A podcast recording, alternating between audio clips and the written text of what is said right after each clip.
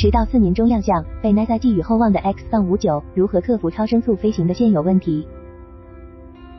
一月十二日，美国国家航空航天局 NASA 和洛马公司在其位于美国加利福尼亚州帕姆代尔的臭鼬工厂，首次正式向外界展示了 X 杠59超声速验证机。根据 NASA 和洛马的计划，X 杠59将于二零二四年实现首飞。一些分析人士认为，未来超声速客机能否重现市场，在极大程度上取决于 X 杠59的首飞和测试工作。在亮相仪式上，X 杠59银白色的涂装闪闪发亮，NASA 与洛马对其大加褒扬。仪式在多个网络平台进行了现场直播。NASA 副局长帕姆梅尔罗伊表示，X 杠59有望帮助人们改变出行方式，使得我们能在更短的时间内紧密联系在一起。因技术复杂，首飞一拖再拖。根据美国军事媒体战区的介绍，X 杠59项目于2016年由 NASA 立项，旨在研发一款低噪声的超声速验证机。NASA 原计划在二零二零年完成 X 杠59的首飞，但是研发进度一再拖延，首飞时间从原先计划的二零二零年延后至二零二三年。而最近 NASA 表示，将在二零二四晚些时候实现 X 杠59的首飞，更为具体的时间仍未确定。除了新冠肺炎疫情等不可控因素外，NASA 表示研制节点的变更是因为在首飞之前，其研发团队必须解决在二零二三年发现的 X 杠59上的一系列复杂技术难题。美国航空国际新闻在线 （AIN Online） 曾在二零二三年十月报道称，控制 X 杠59飞机系统安全冗余的计算机会出现间歇性故障。文章还提到，工程师需更多时间来将众多子系统完全集成到飞机中，并确保这些子系统按预期工作。根据 NASA 的公开信息，二零二三年上半年，X 杠59研发团队完成了飞机尾部结构的优化，将飞机从装配线转移至飞行线 （flight line），是指机库和跑道之间的空间进行地面测试，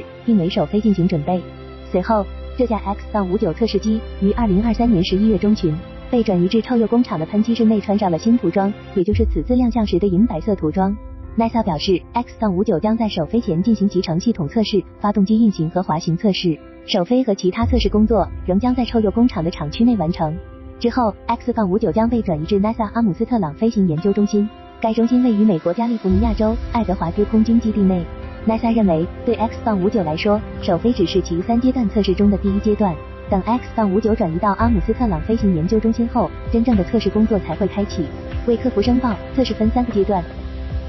NASA 认为 X-59 独特的设计有望降低超声速飞行时产生的巨大噪声，这是此前协和号飞机的固有问题之一。协和号曾因在试飞时产生巨大声爆，甚至将地面凝居的玻璃窗震碎，遭到美国联邦航空管理局 FAA 颁布针对性的法规。禁止航空器在美国陆地上空开展商业超声速飞行。一九七三年以来，即便是军机想要在美国陆地上空进行超声速飞机，都受到严格限制。而全球很多国家也同样对超声速飞行有着严格的限制。显然，如果 X 杠59能够成功克服超声速飞行的这一弊病，将带领超声速飞机进入一个全新的发展阶段。根据 NASA 的计划。X 杠59进入阿姆斯特朗飞行研究中心后，将开展第二阶段的测试工作，包括在爱德华兹空军基地上空的超声速测试场进行飞行测试。在这一阶段，NASA 希望 X 杠59能实现以马赫数1.4的速度，美国在陆地上空飞行。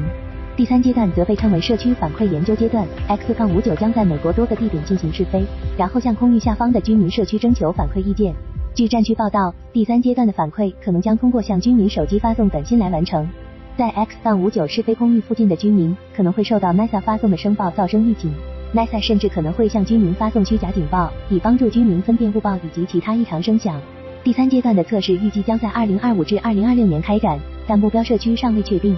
根据 NASA 此前透露的信息，可能会挑选四至六个城市参与测试。X-59 呈锥体状的超长机头，长度达到30.38米，占整个验证机长度的三分之一。据 NASA 的信息，这种特殊设计的机头可以消散超声速飞行产生的激波，这些激波是产生声爆的主要原因。但超长机头也导致 X-59 飞行员无法在驾驶舱内直接获得前方视野，因此机上装备了特殊研发的外部视觉系统来辅助飞行员驾驶。X 杠59采用了与 FA-18EF 相同的 F141-G1-100 发动机，安装在飞机尾部上方。这样设计的目的是确保飞机底部光滑，同样是为了减少飞行中产生的激波。并避免机波在机身尾部产生多余的声爆。当然，X 杠59也采用了许多成熟技术，例如与 T 杠38教练机相同的飞行员座椅，与 F 杠16相同的起落架等。生命支持系统则由 F-15 使用的系统改装而来，等等。技术与市场依然有障碍。